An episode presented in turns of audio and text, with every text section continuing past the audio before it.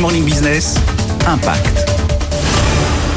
Depuis près de 4 ans, l'association La Fresque du Climat accompagne les entreprises dans leur transition écologique. Nous sommes avec l'une de leurs formatrices, Marilou Mauricio.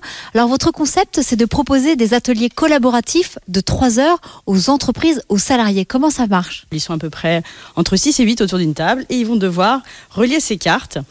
Euh, issues du rapport du GIEC pour leur permettre de comprendre les liens de cause à effet du changement climatique. Donc l'idée, c'est que vraiment ensemble, ils vont devoir réfléchir euh, à relier les cartes pour savoir ben, qu'est-ce qui cause quoi, qu'est-ce qui cause quoi, et au fur et à mesure, ils vont construire une fresque. Et cette fresque, ça va leur permettre de comprendre ben, les enjeux du changement climatique. Ensemble, on réfléchit pour comprendre, et comprendre, ça permet d'agir.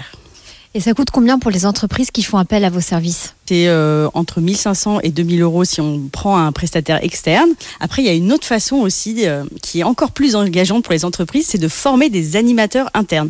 Et eux-mêmes vont ensuite former un maximum de collaborateurs. Et là, du coup, il y a, une licence euh, de 3,50 euros à reverser à l'association. Parmi les entreprises partenaires qui déploient en interne la fresque du climat, on retrouve le groupe Bell. Nous sommes avec son responsable RH et engagement, Julien Renet. Cela fait quatre mois que vous avez fait appel au service de la fresque du climat. Quel a été l'objectif?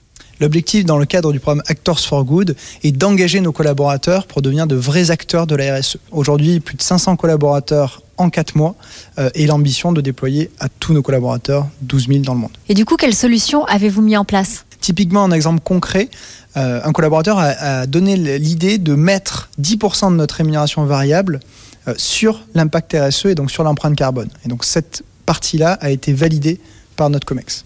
Et pour aller plus loin, le groupe Bell va lancer sa semaine de solidarité. Du 16 au 20 mai prochain, tous ses collaborateurs pourront s'engager auprès d'associations d'intérêt général.